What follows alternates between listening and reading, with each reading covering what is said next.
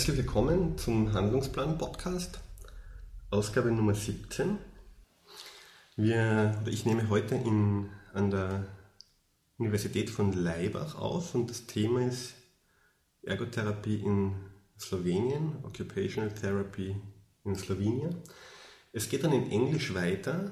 Ähm, meine Gesprächspartnerin ist Tanja Krischai.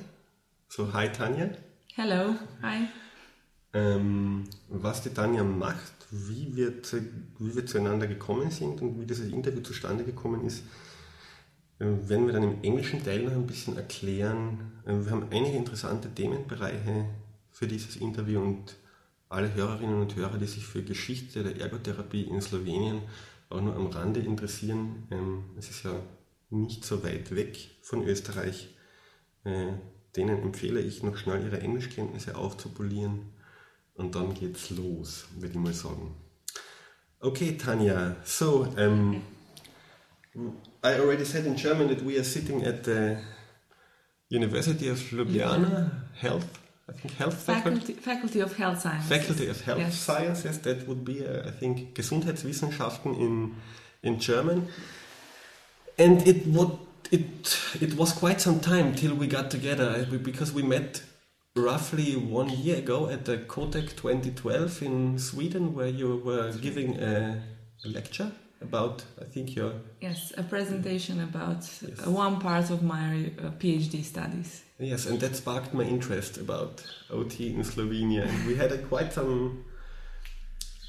A lot of emails were written, a lot of schedules were exchanged, but we finally got together, which is pretty good. Um, so you are you are working at the faculty, That's right. Yes. and we will. I think we will talk about your about your professional development a little bit later on. First thing I'm always interested when I'm talking to somebody is how how did they get hooked up with OT? How did they get interested in OT? And that that I think would would be the first thing I would like to know. How how did you how did your interest in OT developed mm-hmm. and why? And if, were, there, were there any key were there any any key experiences where you said, hey, okay, that that must be because in, in my case it was I would I, I just liked the thought that I were going to learn some handicraft stuff. That mm-hmm. was the first thing. Oh, that's what cool. Okay. Weaving baskets and stuff like that. So how how was it? How is your story? Yeah, well, I have to be really honest about this. Um, I didn't know anything about occupational therapy when I when I started studying it, and also when I was um, applying for for studying at Faculty of Health Sciences, you know, um, we could write different options. So my first option was midwifery. Ah, okay, actually. I see. Helping the babies in the world. Yeah. Yeah. Yeah. Nice. And then um, it just so happened that I wasn't accepted to the to the midwifery program, and they accepted me to the occupational therapy program. And at that time, I must admit, I was pretty disappointed because I didn't know what I'm going to study. Um, but I started it anyway, uh, and after the first year, um, I had a one year pause because I had a baby. Okay, I see. Yes, Mhm. during my studies. And then when I returned, well, you know, even in the first year, I I already started to like occupational therapy. But you know, in the first year, you just get um, a large amount of theoretical knowledge and not so much practical knowledge. So after I returned from my from my maternity leave.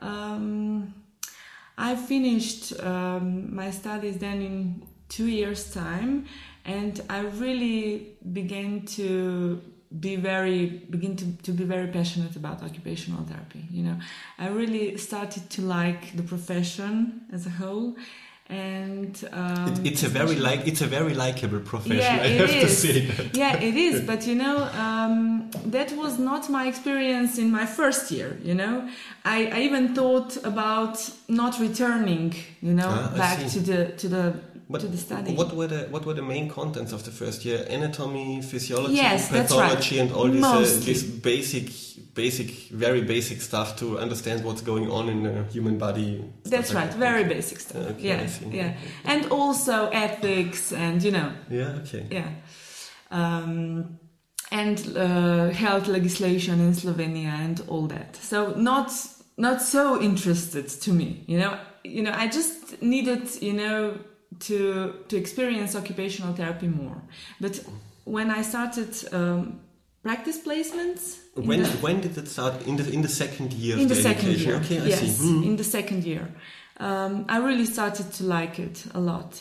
But I must admit that I was very much under the influence of some stereotypes of occupational therapy, you know, back, back then, because I, I only knew occupational therapists in nursing homes when they really mostly did craft works and, you know, um. At and least, also. at, at least you have occupational therapists in nursing homes. This is nothing we have regularly in Austria, for example. Oh, okay. So, okay. Hmm. Yeah, but you know the, the the normatives for employed occupational therapists in our nursing homes are really bad. You know, for instance, one occupational therapist for for 300 people. Mm-hmm. so it's really difficult to be individually orientated. You know, you you mostly do group work. You know, group activities. You know, so it's really challenging to be occupational therapist in in a care home. So. Uh, so that was that was a stereotype, you know. I didn't really know what occupational therapy, you know. What was is. your first practical placement? Do you remember that? Uh, let's see. Well, it was actually uh, yeah, it was um, in a in a center for children with special needs. Yeah, okay, I Yeah. see. Yeah. Yeah. Um, but I, I must admit that I was never very much inclined towards uh, pediatric occupational therapy. I was I was always more interested in older adults. Um, and then after I finished my um, my studies, uh, I didn't get uh, I didn't get uh, an apprenticeship in the in the nursing home. Uh, so I started working in one small rehabilitation center for people after acquired brain injuries. Mhm, Okay, I see. Um, Traumatic. So we're not talking about uh, hemorrhagic insults here. It's really and traumatic. also traumatic. Okay, yes. yeah, okay. Yeah, Mhm. and also traumatic. So I worked there for five years Mm-hmm. Um, and it was um, a really uh, complex and really interesting field. Field, and I still think that um, that I learned uh, a lot there because the because brain injury in general is a very very complex area of practice. Uh, so um, so you really get uh, knowledge, you know, from different areas. You know, not yeah. So yeah. Okay, I see. So you are you are actually a quite so at least the, the impression I get is that you are a, a quite curious person because uh, you finished your master's degree um, Yes. by now and you're, you're at the way of, of finishing your PhD right now. I, Yeah, well, I I'm somewhere in the middle at, at Yeah, the moment. okay. Yeah, not, That's not yet finished. but on the, on the way to finish it. on the way yes well yes you know I, I really like i said before i really became passionate about occupational therapy about um, especially about occupation and how it really influences people's lives you know it's really important for the human existence you know and we don't realize that uh, because um, if you think about occupational therapy, you know, sometimes um, it's really hard to understand it for someone who is not occupational therapist because we, we deal with simple things, with simple everyday activities, for instance. There is a nice there's a nice anecdote to that. A, a working colleague of mine was once on a cruise cruise ship, and she met the guy there, and he asked her, "What do you do?" And she said, ah, well, it's very complicated to explain. And he said, yeah, that's that's mine too. And then they discovered both of them were occupational therapists. no nonsense, really, very funny. So it's probably also our perception of our uh, or our, of our own profession, you know, that it's really complicated. But it is actually, isn't it? It's complicated. It's not so easy to put it in simple in simple words, That's but right. it, I think it's possible. I always, when I try to explain it, I always say it's about the enabling people of doing things that they like to do in, a, That's in a way they are satisfied with. So basically, that's what That's I right. always say, and I still get these huh? looks from Yes. the people. So okay, yeah, Yeah. well, Yeah. Well, yeah, but but you know, it it, it was really um, appealing to me, you know, uh, the whole occupation theory, you know, and all that. So um, even when I still worked at that rehabilitation center, I decided to start my masters, even though the the manager said that uh, you know they d- they didn't need occupational therapists with with a masters, you know. And Actually. does that also mean that they were saying, okay, you can do that, but you won't get any assistance from us in terms Uh, of time or money? That's right. Yeah, yes. Even though I must admit that they did provide me uh, at least time Mhm, for, okay, for my that's great. studies. You Yeah, know, that's great. For instance, a few days of leave or Oh, you know something Mhm. like that. Yeah. Mhm. But but yes, um, I had to pay it for my by Mhm, myself. mhm. Um, yes, because you know it was um, it was really important for them to to tell me that they won't pay me. Yes, you know, that's always for very, always very important. for having a master's degree, you know. But I still wanted to do it. Yes, so, I- um, so since I had a small child back then, you know, um, I was really searching for a distance learning program, you know. Uh, so I, Where you don't have to go abroad for a long time, but probably rather infrequent for a shorter periods. that's right. And you ended up in Plymouth. I ended up in Plymouth. Yeah, yeah. It's Yeah. it was really you know I found I think that three or four distance learning programs Yeah. on the internet back then. Uh, one of them was also European masters, but it was uh, very expensive, you know, at least from my perspective. Mm, well, it is expensive. Yeah, definitely. so that is why I decided um, for for the Plymouth when did you start?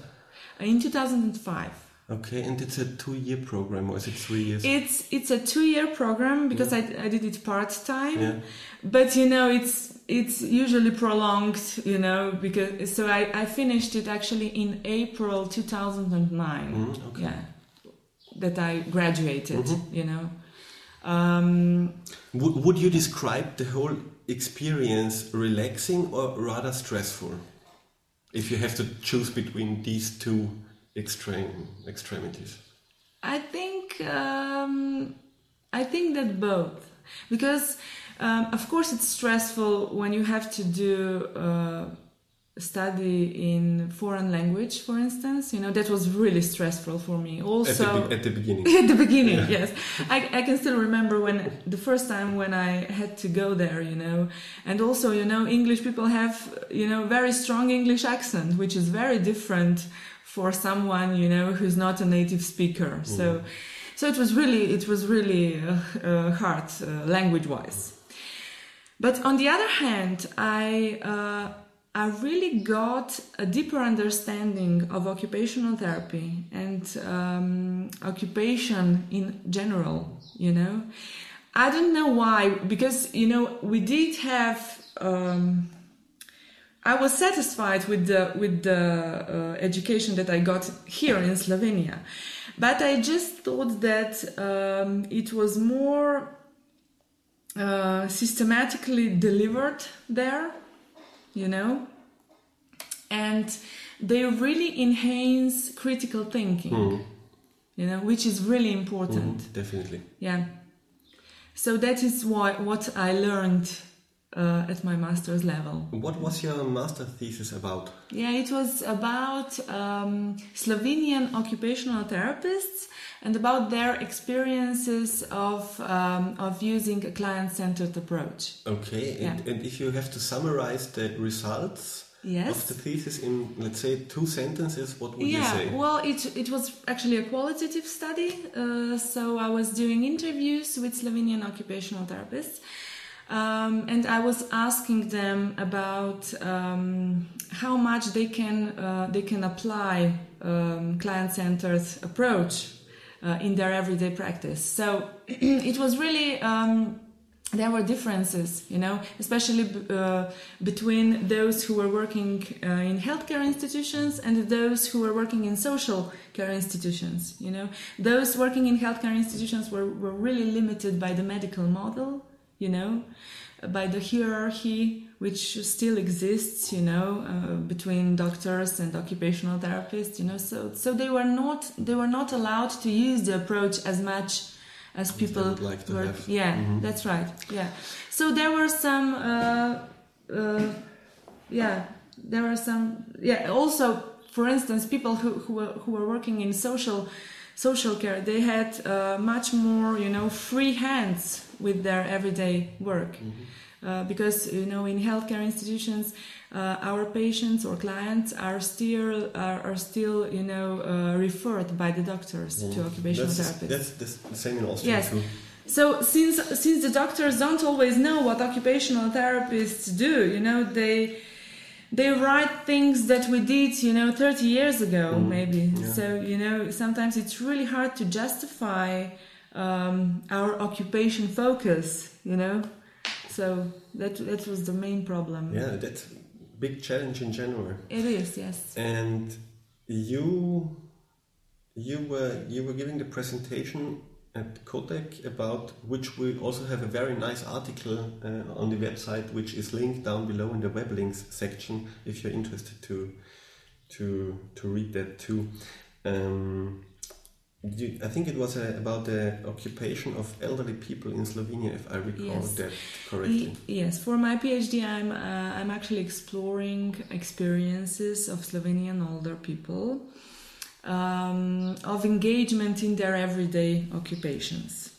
So I'm looking of what they like to do, what is the most meaningful to them, um, and now when when my studies when my research develops i'm also looking uh, at how how the relocation from the home environment into a nursing home can influence their meaningful occupations Mhm. so um, for now uh, in slovenia we, we don't have uh, studies on this topic so this is this is like the first study on the Pioneer topic work, that's always always yeah, great. Yeah, it is. It Yes. is. Um, so I, I just hope that it could contribute Mm-hmm. to, to our practice, you know, and theory as well. Very, it, that's a very interesting topic in general. My my niece recently did an interview. She's going to some kind of social school uh, with my mother about their occupations when when she was a child, and that was very very interesting to read. Really very interesting to read. So I think it's But she's not an occupational therapist, or no, Oh, not okay. it was just some kind of homework they had Oh, to do for school. So interview your your grandmom and see what she was doing when she was your age, stuff like Yeah. that. Interesting.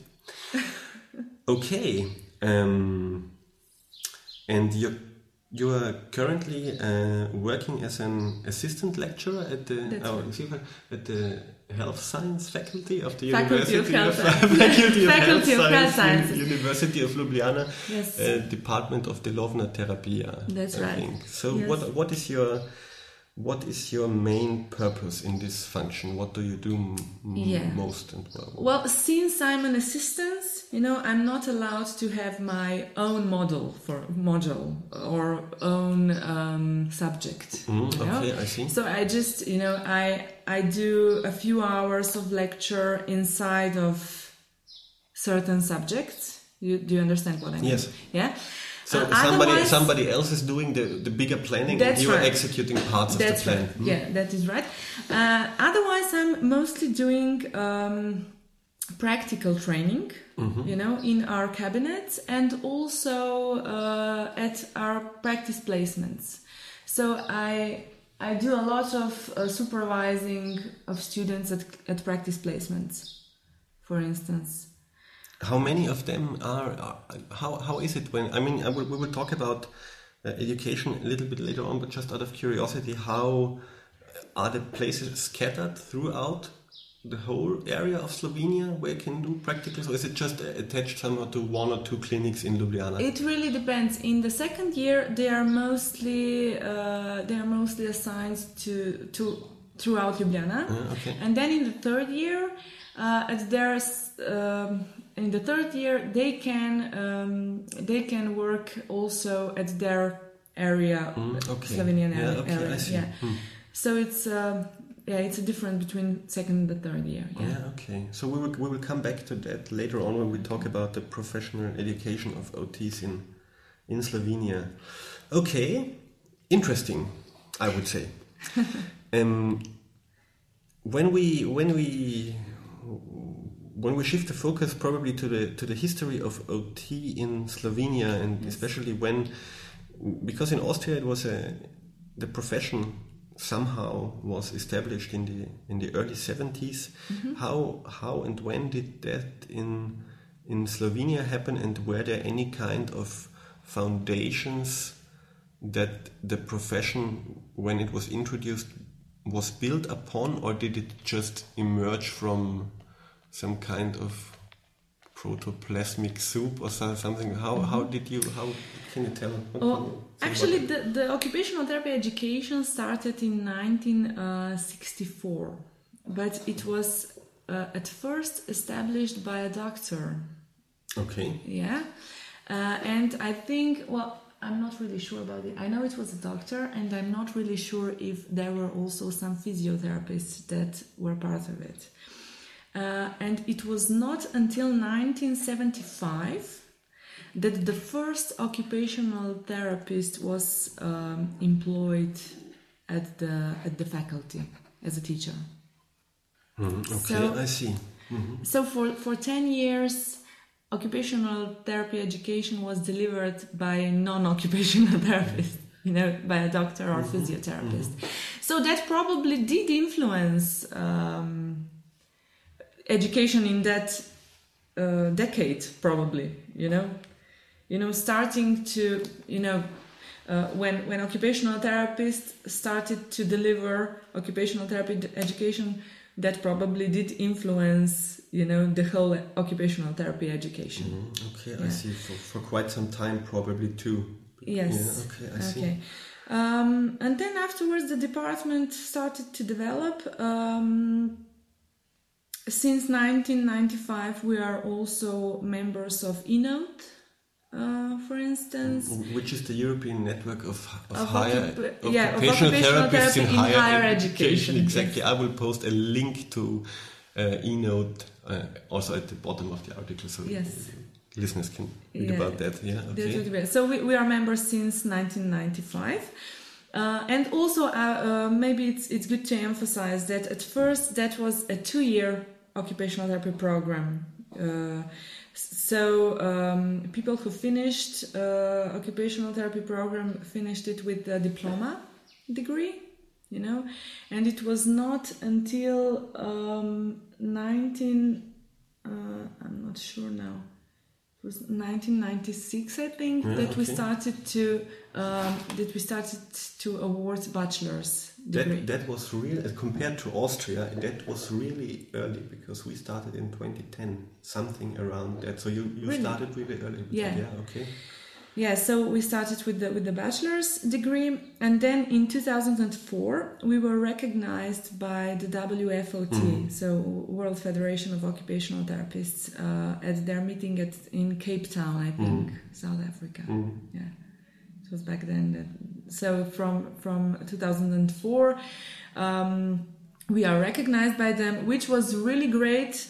Um, I can I can tell it from my own experience that. Um, I couldn't apply for my master's in Plymouth if our program wouldn't be recognized by the WFOT. so that was one of uh, one of the entry requirements that occupational therapy program in Slovenia is recognized by the WFOT.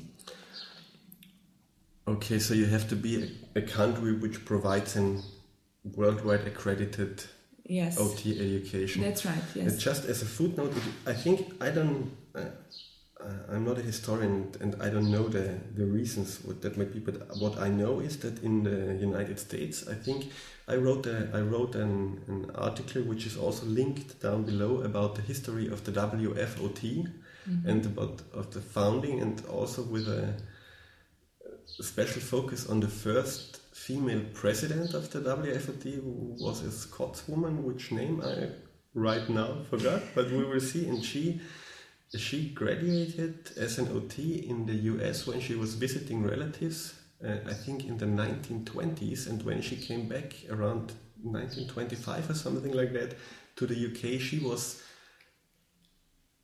yeah somehow she was the first OT who was supposed to ever Okay. work there, and she started then in, in, in mental in mental health care. That was roughly put it as you like, but roughly 40 years before on certain parts of continental Europe and also in Scandinavia. I think uh, Sweden also established OT as a profession in the roughly 60s to 70s of the Yes. 20th century. So, yeah, in- interesting. So, I think probably a lot of that was focused on the UK in the beginning for some for some decades. I was just reading um, when when I was reading about our beginnings and all that. Um, so I, I came across to the information that yes, in 1930 in UK they started occupational therapy education and practice.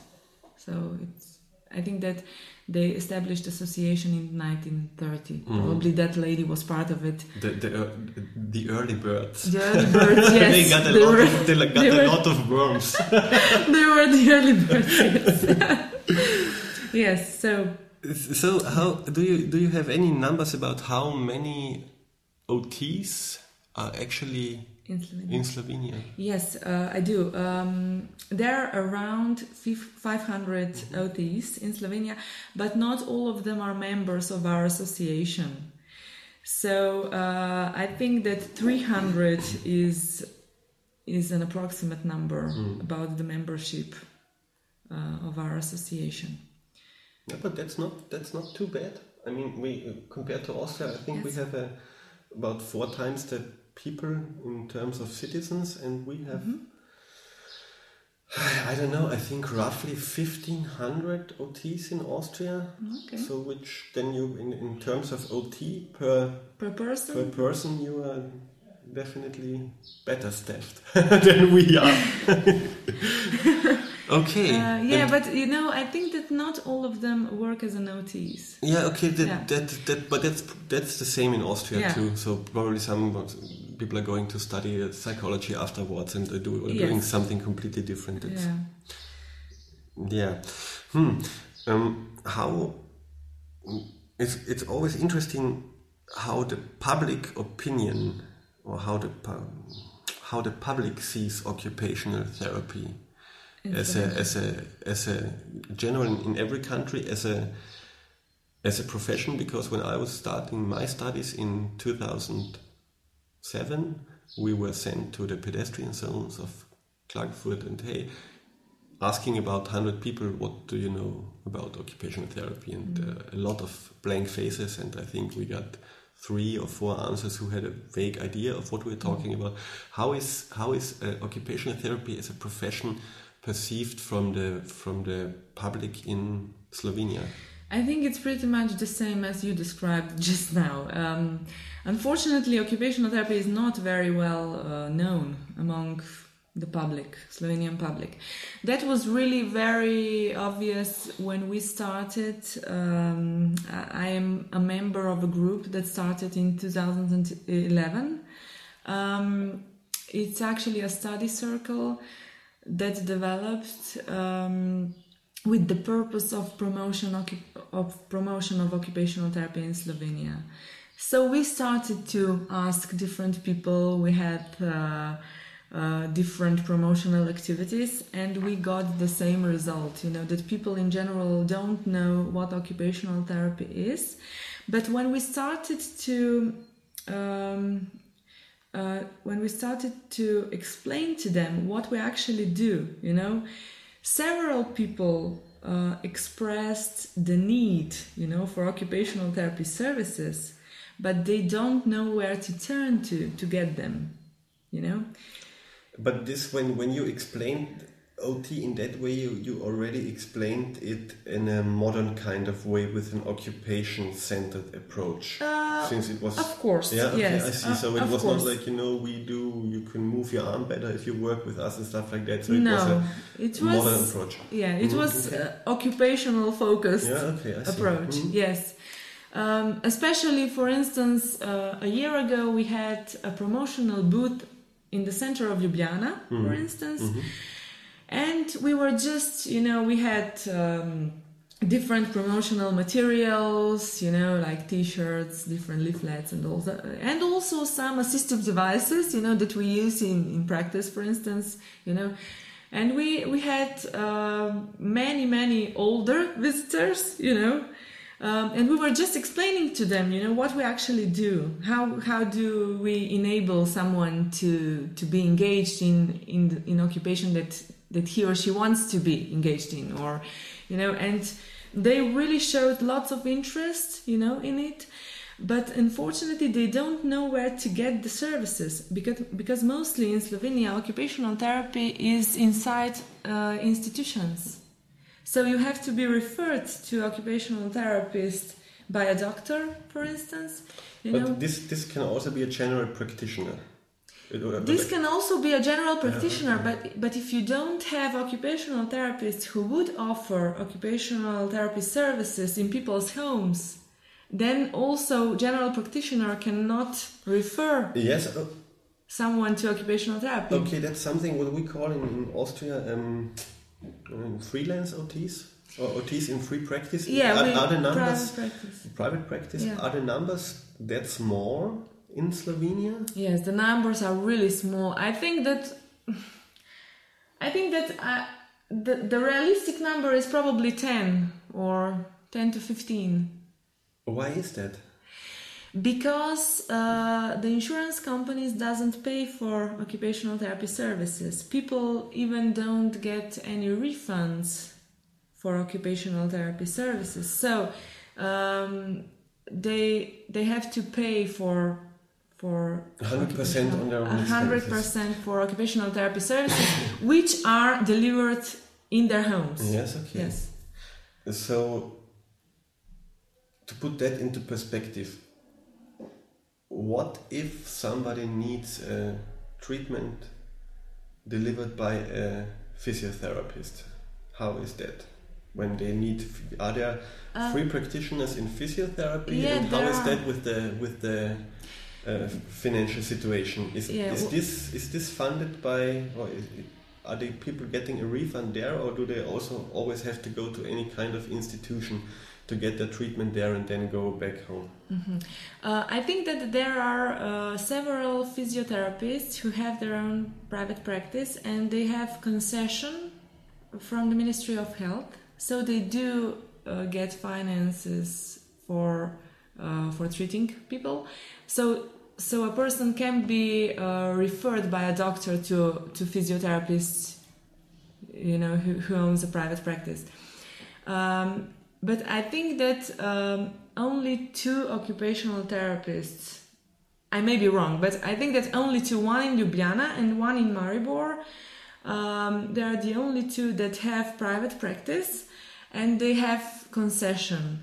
And I think that uh, the one in Ljubljana uh, only uh, gets financing for the hand therapy. Mhm, okay, I Yeah. see. So it's really, you know, and then all the others occupational therapists that uh, that have uh, private practice, they want to deliver um, home-based occupational therapy services, which are not financed at all. So Okay, so this is a this is a pro, a job politic topic, I guess, Yes, in the in the, in the broader and longer perspective. it is because, um, for instance, occupational therapy. Uh, could be far, part of the part of the primary health services and there are two i think that uh, two institutions uh, two um, i don't know how you, how you, how what's the term in, in english but it's uh, like uh, healthcare centers Mhm. um, that they have occupational therapists who provide home-based occupational therapies, but they are not employed uh, as an occupational therapist. They are under physiotherapy or under uh, nurse Okay, so the, department. So it's uh, the back door. yeah, they, they do you know they do deliver occupational Yeah, therapy, okay. but they are you know But they, are not they, as get, they get paid for something else. that's right. Yeah, Yeah, okay, they are not considered as uh, as uh, a professional on its own. Mhm, Okay. So that's really a problem. yeah, tricky situation. Yeah, it is, and we we do hope that um, that we will develop this in in the near future because it's really. Um, I think that uh, mostly occupational, the, the the most important domain of occupational therapy is in people's homes. You know, we can do optimal work there. Yes, because I think when you're working at the clinic, I mean, I remember my, my practical training in geriatrics where you were doing uh, ADL trainings and learn people how to bath again and stuff like that. And you have this very, I think the, the bathroom is as spacious as the offices we are sitting in. And I think that are at least, I don't know, 40 square meters. And when you see people's homes, it probably have four square meters and a washing machine there and course. very very different circumstances which i think definitely have an impact on the occupation performance when they are trying to do that at home so i think Mm. Yeah. uh, home visits are very very important Very, for, very for, for that kind of work we are Of we course. are doing And also, you know, you can you can work with someone in an institution, like you said just now, and then when he or she enters a home environment, you know, it can be completely different. You know, you can start from scratch again. You know, because the environment is, you know, totally totally different thing. I'm, I'm teaching my students exactly that. You know, because you know they, they they mostly have practice placements in in large institutions modern rehabilitation centers you know but you know you know you can be really successful there with one patient you know. But if you don't get an insight how how he or she will you know will be engaged in their everyday occupations at home you know you you stopped the work at at one point you didn't you know you didn't finish your work actually. Mhm, yeah, Yeah. that, yeah i think Yeah. that's true. So you you did uh, basically a good i think that's i mean in something that might happen also in austria in in neuro rehabilitation clinics a lot where you then you discharge the patients to their homes again after mm-hmm. four or six weeks and everything looks really great on the mm-hmm. sheet of paper you write as your closing report and the that doesn't say anything mm. about how they are doing then at home actually. That's it yeah, yeah and also the, interesting. Yeah and also the transfer of skills you know the transfer for from the adapted kitchen in the institution to to their kitchen at home you know. Uh, especially with people who have different you know neurological conditions you know. Um, so yeah that is the challenge for the future. Okay and um, i think we're, we're we're going to talk about professional education next thing but because this just comes to my mind um, when somebody is educated as an ot in slovenia does she or he has the opportunity to during his or her practical training to conduct some home visits or is this, this i think this depends also on the institution or are you also uh, are the students also allowed to do practical training for example in one in one of the of the of the practices of the freelance OTs who have a contract with the not at the moment. Yeah okay I see. We did um, how how do you how do you simulate or how do you how do you facilitate this this knowledge or the, the necessity of this knowledge in in when you teach the students? Yeah, since they really- since they can't experience that uh, on a practical level how do you do that? It's really hard. Uh, we did connect with um, with one center a few years ago. Uh, what's one center who delivers home-based services, but different kind of services. You know, just you know, um, help with domestic activities. You know, and you know, just help for older people. You know, Mm, okay, so we did connect helping with and cleaning yeah, and going that's shopping right. stuff like so that. we did we did connect with with them um, in order to um, to get a few clients for the purpose of our practice placements. Uh, but not this year. This year, we all, all of the students um, are actually having practice placements in the institutions. Some of the institutions are community based, uh, like for instance, uh, daily care centers. You know, but it's still an institution, isn't it? So uh, it's completely different experience if you if you can enter uh, one's home. Okay, so it, it seems there is still there is still some work to do. The situation is in in terms of freelance OT practicing definitely better in Austria because I think alone alone in Klagenfurt we have around I don't know and blind shot would be 20 freelance OTs who are providing basically providing services and a lot of them also doing home visits for example I saw Yes. that and But they are Uh, probably financed by the insurance companies. or- No, I think most of them uh, people get a refund Oh, after okay. they pay their bills. They get a refund between thirty and sixty percent, depending on the insurance company you are Mm-hmm. you're associated with. So that makes uh, that makes things easier in that. In, in that. Are the people sorry, but I need to ask you: Are the people referred by doctors? Yes, the people to has the, the, the, the only the only uh, field of work which we are allowed to work without a referral is uh, everything that is associated with prevention for healthy people. So basically, if you are giving if you are giving lectures to the public, as how in my case about force prevention when you're starting to get older, or about uh, ergonomical gardening or stuff like that, you can do that without referral. You can just say, okay, I will, I can talk about this, with, with which is in the field of prevention, but everything uh, that is associated with uh, some kind of rehabilitation aspect or basically dealing with people who are suffering from any kind of illness has to be referred by a doctor. But this can, on, on the on the plus side, it doesn't also have to doesn't have to be a specialist necessarily. It has to be a can also be a general practitioner, but this also has to be approved. So the doctor writes his referral, and this referral uh, is taken by people to their social insurance company, and they have to approve it. So basically, I, I never ran into problems, but I know that, for example, in Germany, um, the doctors only have a certain amount of referrals they are allowed to give out per capita, and then they have to balance that who gets therapy. who- So it's a very, it's, it, and I think it's very, it's very, it's very obviously very different from country to country, even if we are all only uh, probably 300 kilometers apart from Bavaria to Ljubljana and with Austria in between. It's. Yes, uh, also you know that the, the current economic situation in Slovenia is pretty bad. So I think uh, it's uh, It's not only it's not probably yeah. the near future that we will Yeah. solve this problem. Yeah. You know, because of the really hard austerity measures. You know, being made. So um, I think it would pro- it will probably take us a few more years to. Mm. Yeah, but at least I mean, it's you only can try. Yes, anyway, so the, the circumstances are Yeah. dictating some things, Yeah.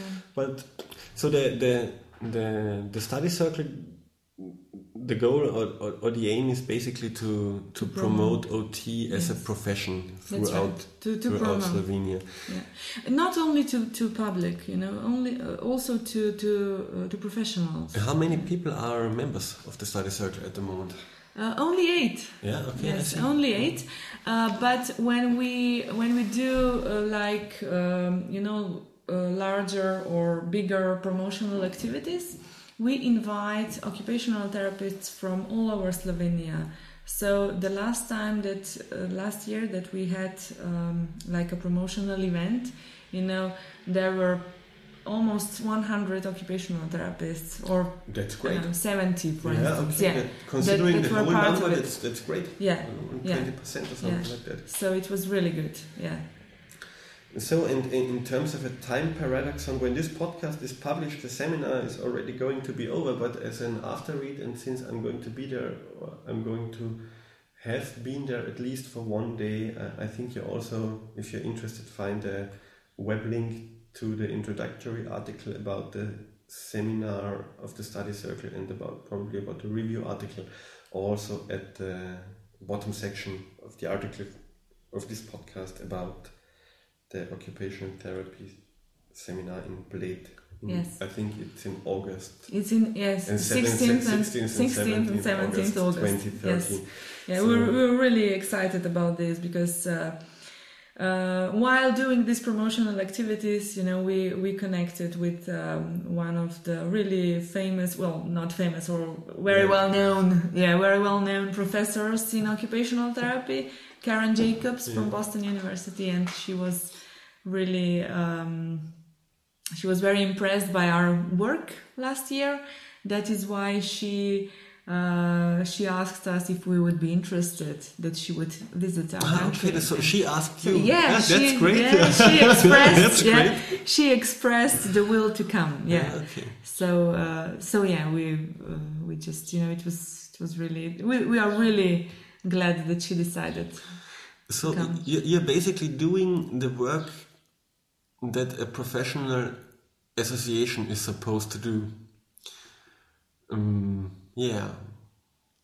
Yeah. Why? Well, Why?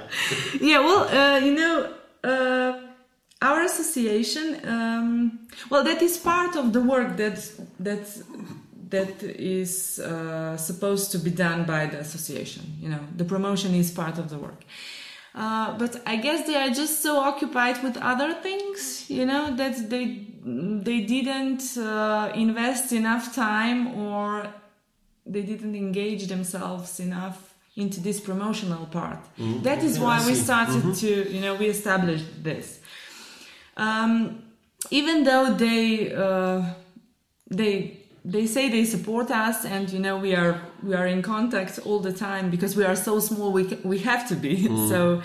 Um, uh, but uh, but yes, it's true because we we didn't have enough promotional activities in Slovenia. We started to. Uh, we started to try on our own, you know. Okay, but you have a you have a constructive relationship and Yes, some kind do. of segregation process going Yes, on. we do also, for instance, in this seminar that will be held in August, you know, our president of our association will have like um, uh, a speech at the beginning of the seminar, you know, just to say hello to, to foreign professors and all that. So they will be part of it, you know. And, and, and hopefully to some OTs from Austria too. Yes, I hope so. see. I hope so. I hope so. Uh, otherwise, the, our association uh, started was established in 1992. Uh, Okay. 1992, and um, uh, we became a member of COTEC in 2000. So um, the association, as such, is uh, also internationally very active and all that, you know.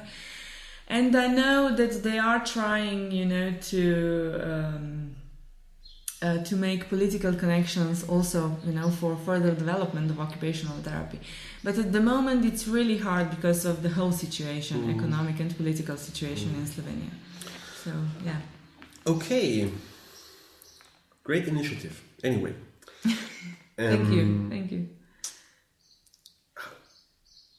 When students are educated at the current time yes in, in OT, how how is the you already said it's a bachelor degree. It's Yes. about three years, and practical training. I think it's still in the in the second.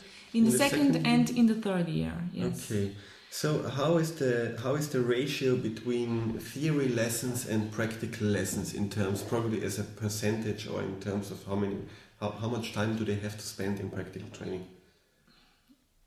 well I, I wouldn't know the exact percentage but maybe 40 60 63 40 Yeah, okay. practice Yeah, okay. maybe that but that's approximately you Yeah, know, I'm. I'm Yeah, guessing okay. now Yeah, okay. um, and also you know in there is a difference between second and third year uh, practice placement because in the second year we have uh, subjects in a, a particular mm, professional area. For instance occupational therapy in geriatrics a pro- uh, occupational therapy in neurological field you know.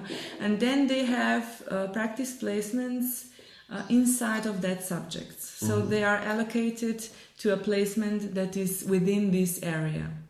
Then in the third year, you know, they they are allocated to practice placements uh, all over Slovenia, and they can select different uh, professional uh, fields.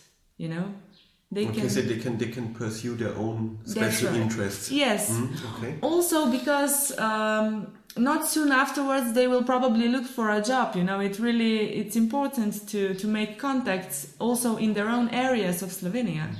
So um, so that that is why I think it's really it's really good to for them to to um, to practice in their own areas where they live. And you you mentioned after one one achieves the degree, bachelor degree, you mentioned some apprenticeship. This is Yes. something different from practical training, isn't It's it? different from practical training because um, one, once doing uh, practical training, it's still in school. Actually, it's still uh, you know, um, and the apprenticeship uh, they they have to carry out the apprenticeship after they finish the formal uh, part of education. Uh, it's a nine month period, and it, it's obligatory before they start Okay, so to. you, you won't get a job if you don't complete this period. Yes, you won't get a job.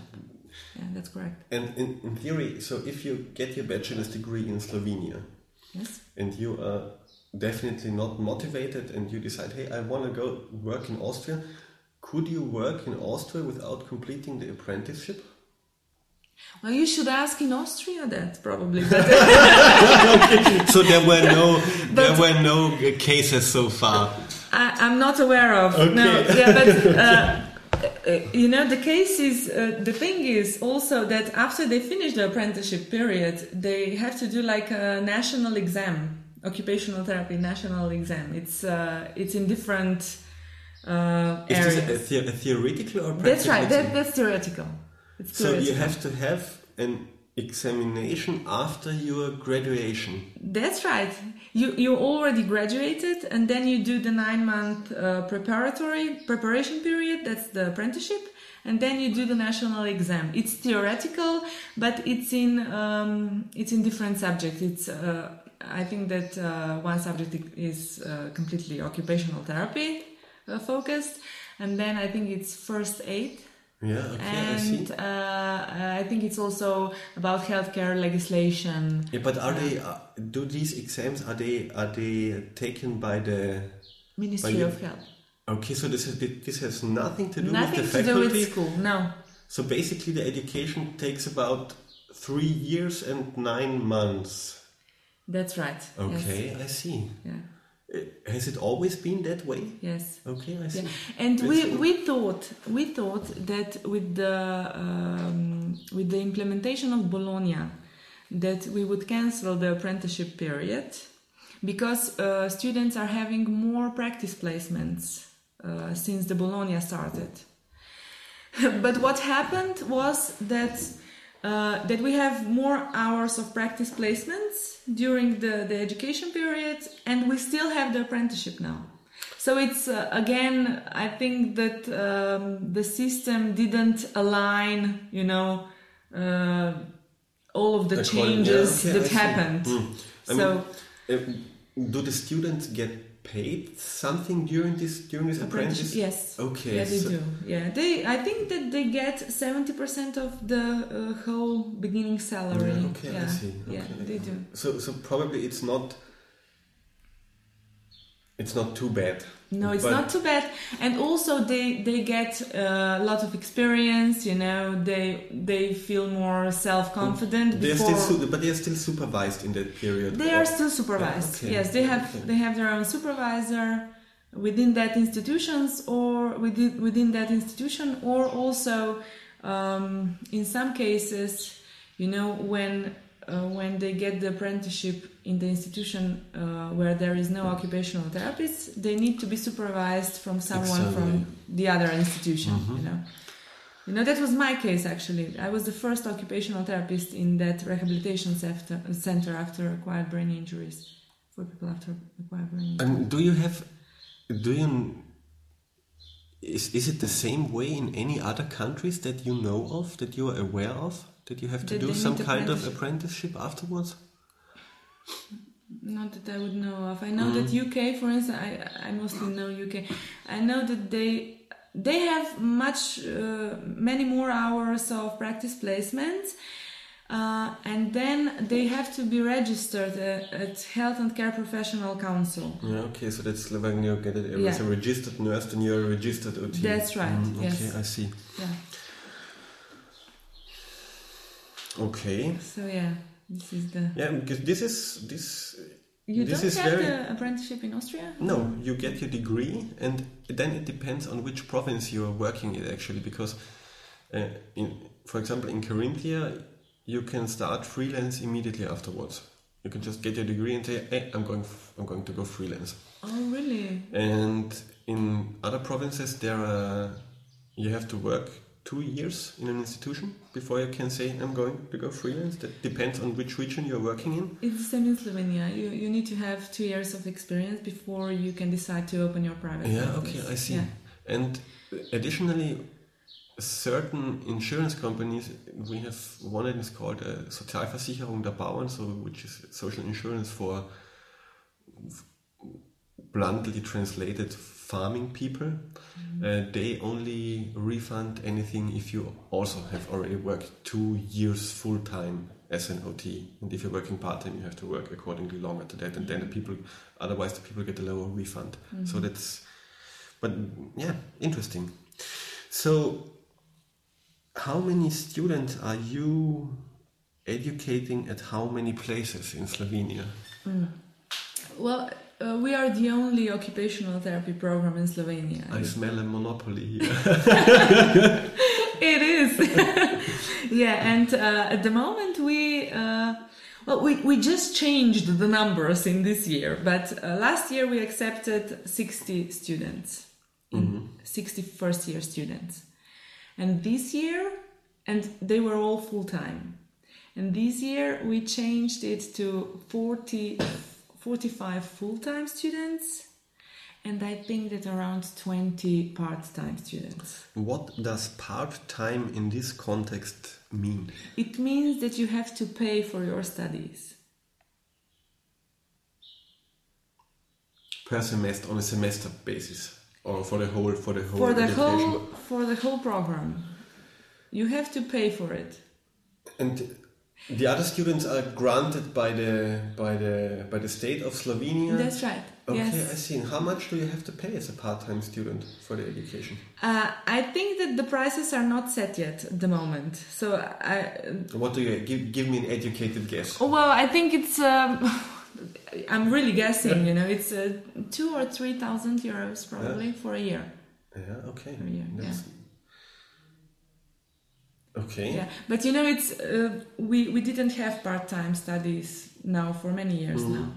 Um, so it's completely new. We, we we don't even know if we would get the candidates for it. Um, But the, the, the target group of this is is who? well, are also people who uh, who are already employed, maybe you know, and they they want to they want to study. You know, they want to have a degree. You know. Yeah. Okay. I see. So- but that means the the duration can take longer to complete the degree because when you work, let's say. 70% or something or full time Yeah. in an institution you naturally are going to need a longer time period Yeah, it usually does take longer, but in this case, I think it shouldn't because I think they will they will study together, the part time and the full time students. So um, you know, we we also have people who, uh, you know, who are unemployed, for instance, you know, and then they decide to to get a degree, you know, in the meantime, you know. So it's really it really depends on individual cases, you know. Okay, so this Yeah. is this is starting this year. This, This I think this is going yes. to be this is going to be interesting. Yeah. Well, you know, um, there are many people interested in uh, in occupational therapy. Yeah, how many how many applicants do you get per year? Yeah, well, it's. Uh, I think that the the interest is two times the number that we actually accept. You know, uh, so uh, it's really popular. You know, uh, so maybe those who won't be admitted, you know, uh, maybe they will apply for a part time um, place. Or, Okay, I know. see.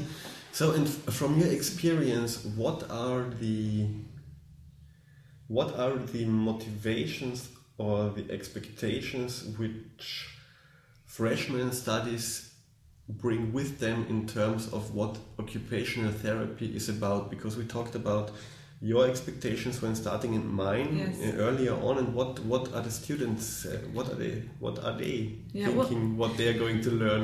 Yeah, unfortunately, when I ask students about this, you know, there are still many, many cases uh, when they they don't know what occupational therapy is. So either they they maybe wanted to go study physiotherapy and they weren't accepted, and then they they were, you know. Uh, or yeah, well, you know, those are the, the, the realistic cases. Yeah. Some of them maybe they know occupational therapists, you know, um, around them, and they decided because of that, because they because they, they saw that it's a great profession, you know. So it's really, you know, it's it's really it really depends on the particular case, you know. So, um, and, when you have such such bl- probably sometimes blurry expectations on the student side, uh, how big is the dropout rate during the education? So, how many when you say okay, you you educate sixty people? I imagine. I, I, I personally wouldn't like imagine 60 people sitting in a getting anatomy lectures at once in, a, in in one room. I think this is really crowded. I know situations in medical studies and in Austria and stuff like that, but in, in, in, in the place I was educated, we were only 16 people. So Mm. in, in, You know, it's really hard to say the correct number because some of them uh, graduate on time and some of them still graduate later, you know, maybe two years later or three years later. So um, maybe those who graduate on time is, I don't know, 30 people maybe, you know. Mhm, okay. So Uh, but that doesn't mean that the dropout was 50% because some of those, you know, who who didn't graduate on time uh, are still going to, to graduate later on, you know, a year later or two years later. So it's it's really hard to say the exact number. uh, what since Bologna is such a cool thing and we are all European Union and stuff like that, what what kind of opportunities is your faculty offering OT students who want to do a practical placement abroad? Let's say for narcissistical example in Austria. Is would would this possibility be given? Would there be any would there be any resources or encouragement or from the faculty or would they have to organize things like that on their own? Uh, the only program that offers international exchange at the moment is the Erasmus program. And we have, uh, I think that we have uh, agreements with several several countries, European countries. Um, but that but that already existed before the Bologna as well. So I don't think that the Bologna influenced that a great deal. Um, otherwise, we don't have resources which would uh, offer students the opportunity to go abroad and do part of their placements there. You know, the good thing of Bologna is probably that the study programs are more comparable between uh, European countries. You know, and also, for instance, um, one change that that we uh, applied in our study is also that before the Bologna, uh, a student finished uh, his or uh, her or uh, his or her studies with the thesis you know every individual student. And now they they do like a group research project Ah, okay, I see. which are you know which are really more interesting. And i also think that students are much more motivated for for doing that you know for doing a piece of research you know uh, and also publish an article afterwards. So i think that's really a good innovation that we implemented you know with this bologna. Um, I mean, is is is anybody going abroad during during the education? are people are, are students trying to do that, or, or, through- or, is, or is this nothing that is that is happening? Do you think through Erasmus or Yeah, in, in, in any in any kind of way. They do go through Erasmus program. They do go um, sometimes in second year or most of them in third year, and they go uh, for three months usually. Uh, we have agreements uh, with different countries: Sweden, Belgium, United Kingdom. I don't know if Austria is one of them. I- I- Sorry. I, don't know either. no idea. Finland, Spain, I think. So different countries. So they do go for three months. They have to finish one semester there, for instance, you know. Um, and I think it's really a positive experience, Yes, you know. know. Also, personal wise, you know, not only professional wise, Yes, you know. yeah, def- definitely. That's all. I Yeah. think that's always when you can do that during an education. I think it's always a very enriching experience in in Absolutely. many many ways. So, Absolutely. Okay, that's that's great. That was. I think that still might be a little bit more difficult in. Yeah, and in maybe Austria. maybe one more thing that after they finish uh, school and uh, after they finish apprenticeship and the national exam, many of them decide to to go work in Austria. Ah, okay, I see. Austria, yes, especially those who live in um, in the area um, close to Austrian border. You know, Yeah, okay. The- then let me be very blunt. area. When you're working as a freshly graduated full-time occupational therapist in a clinical institution in Slovenia, how much can you expect to earn after taxes? Oh, uh, well, that's really hard to say now because we uh, we had um, cuts, you know, Mm-hmm. in the last year, uh, all over the public sector. So, Okay. So I would really, I, I'm guessing, but around one thousand euros. Yeah, okay. Yeah. So probably that might also be a motivation to cross the border in terms of where I'm sure of it. That's probably the main motivation. Yeah, and I thought it because all Austrians are such nice people. well, you probably are, but you probably pay better, you know. yes. Well, you know, I'm sure that one of the motives for for going abroad is the salary. Yeah, doesn't that doesn't mean necessarily uh, that's a bad motive. It's not a bad Okay. motive, but but uh, I don't think it's the only motive. You know, I I really think that um, that also to develop in the international environment. You know, it's it's a really good experience. You know, uh, even if you go if you go to Austria for five years. You know, it's an experience that you won't get anywhere else. You know, Yeah, you can true. come back and you can, you know, you can provide here uh, some new knowledge that you gained there, or you know, it's Hopefully so. of course, uh, I'm sure of it. I'm sure, and I know a few of them because they were my school fellows, you know, my, my co-students, and I know they are they are very satisfied, you know, uh, with the job in Austria. So That's nice to hear. yeah, yeah. Yeah, well, and how how do you, in in, in terms of, of challenges that are that are coming up in the education of OTs, are there any any key points which you would like to emphasize, which is going to be a challenge during probably the, ne- the foreseeable future in terms of educating OTs, or is everything pretty much on the rails and everything is going well right now? I think that the whole system will have to um, provide the opportunities for occupational therapists to to start working in the community more.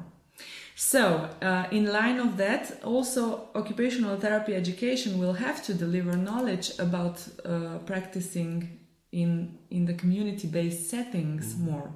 So, not being so medically orientated, but more holistically client-centered orientated and especially occupation orientated you know not being so focused on body functions but we enable people to be engaged in occupations in you know in meaningful occupations that they want to do. Um, also because i think that private practice will develop more in in the coming years i think that we will in occupational therapy education, we will have to provide um, knowledge about apprenticeship, you know, about how to establish private practice, mm-hmm. about, you know, about how to market occupational therapy services. Are you allowed to, when you are working as a free practitioner, are you allowed to do marketing? Because in Austria, it's we have a, it's the same the same law that applies to doctors. We have something which is called in German a Werbeverbot, which so you can't you, in, in English it's advert, advertisements are forbidden. You can just put an advertisement in a newspaper and say hey, I'm the super occupational therapist. Come to me. I do everything great. You can you can put up a website probably or stuff like that. Yes. Or, but you, you're not allowed to make really mm, more than I would consider public relations. So you're not allowed to advertise advertise actively for your services. I understand what you mean. Um, I I think that um, that the whole uh, marketing field is not only uh, the promotion of your own practice, but also to uh, to work politically, to make good connections. You know, to meet people, to uh, to be at the right place at the right time, also. But we have to change our mentality regarding that. Probably, you know, we have we will have to learn how to sell ourselves. Yeah, how is the how is the current mentality? Well, I, I just think that that we don't know how to sell our services. You know how to really uh, sell them because they are financed uh, by the government, the one that exists in the at the moment. You know. For instance, if you if you you know when when um, I was communicating with Karen Jacobs from Boston University, you know they you know she she thinks about uh, occupational therapy in a totally different way. We should promote. I can imagine, You know, yeah, of course. Well, of course, but you know, the Americans, you know, they they had to promote occupational therapy. They had to market occupational therapy services. Um, we have many books in occupational therapy, uh, uh, you know, about marketing occupational therapy services. You know, so we will probably have to learn that.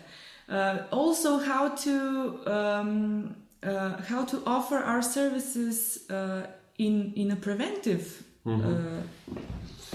way. so, so you when, know, when, when we're talking about marketing here, we're not ta- talking We are not necessarily talking about- individuals, but also on a broader perspective in terms of government agencies, right, uh, yes. provincial governments, and stuff like That's that. right, Yeah, okay, yeah. I see. and also speak about occupational justice you know which is um, which is a concept uh, developing very quickly you know in um, in the up-to-date literature in, in the modern literature of occupational therapy you know how to persuade uh, politicians uh, about uh, the importance of occupation and also, you know, I was just reading one article not so long ago about uh, that occupation is actually uh, a cheap way of intervention.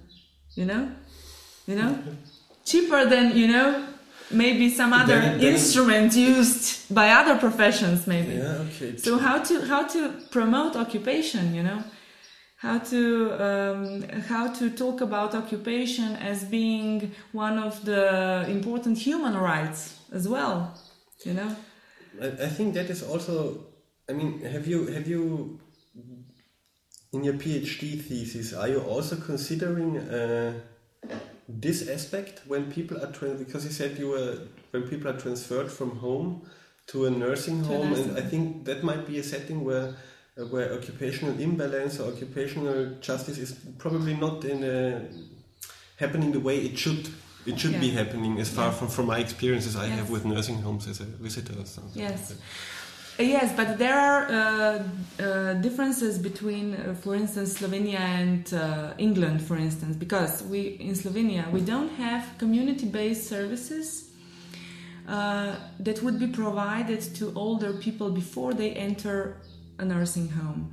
So there is no services uh, between uh, when they are still completely independent and the time that they have to enter a nursing home. Okay, I see. So I think that the the future of occupational therapists in Slovenia, also occupational therapists, I think that the whole health and social care system should be developed in that way, is actually to to keep the person at their own homes as long As as, long as possible, possible. Mm. and that would be in long term probably cheaper for Mm. the for the country in general. Without knowing any numbers, I agree. Definitely, I Yeah, think yeah, it, can, it yeah. can only be cheaper. So uh. I can see, for in, for instance, United Kingdom, um, uh, you know, really emphasizes the importance of this um, community-based rehabilitation. You know, uh, keeping the people at home as much as long as possible. You know, and then entering a nursing home. You know, So it seems, in in terms of OT and professional development and occupation, quite a lot is going on, and everything is quite quite fluent and challenging right now in in Slovenia.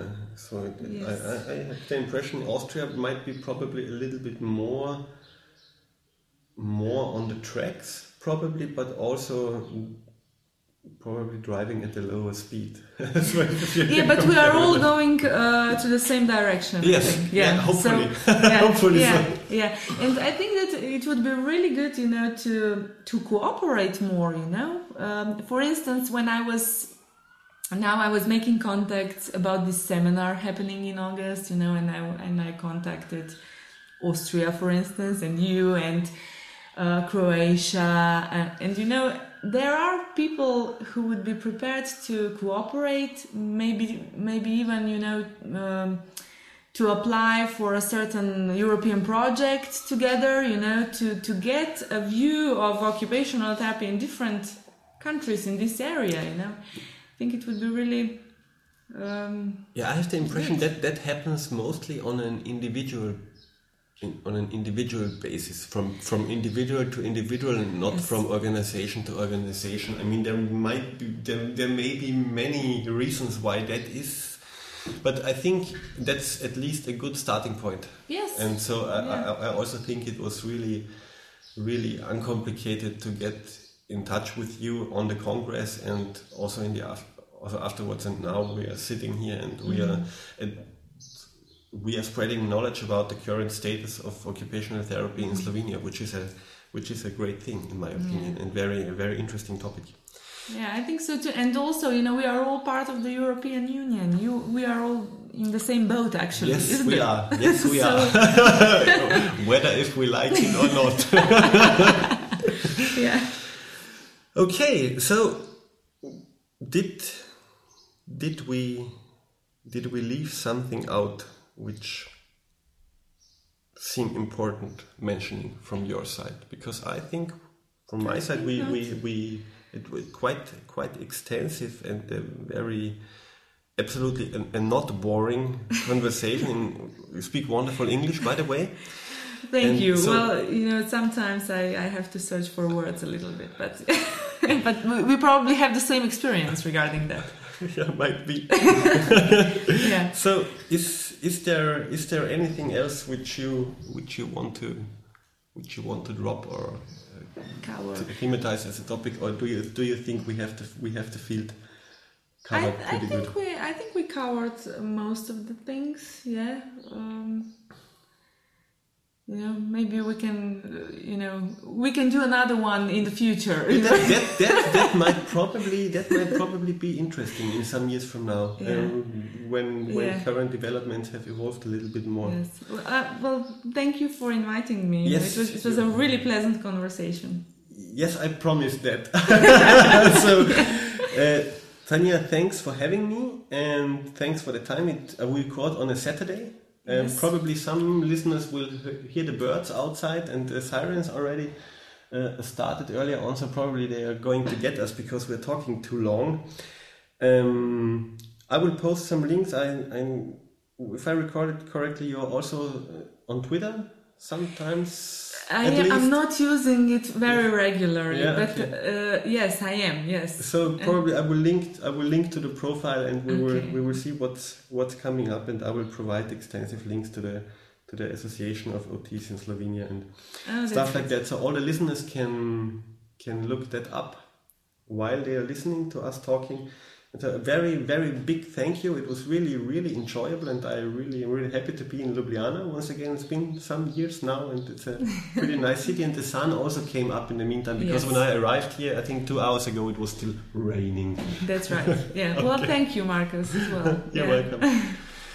Okay, liebe Hörerinnen und Hörer, fast eineinhalb Stunden Information und ich denke recht kurzweilig aufbereitete Information über Ergotherapie in Slowenien, die Entwicklung der Landschaft des Ergothera der ergotherapeutischen Profession in diesem Nachbarland von Österreich.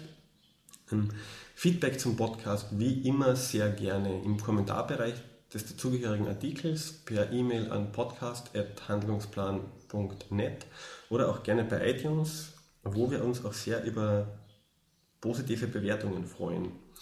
In der Zwischenzeit alles Gute, bis zur nächsten Episode und viel Spaß. Tschüss.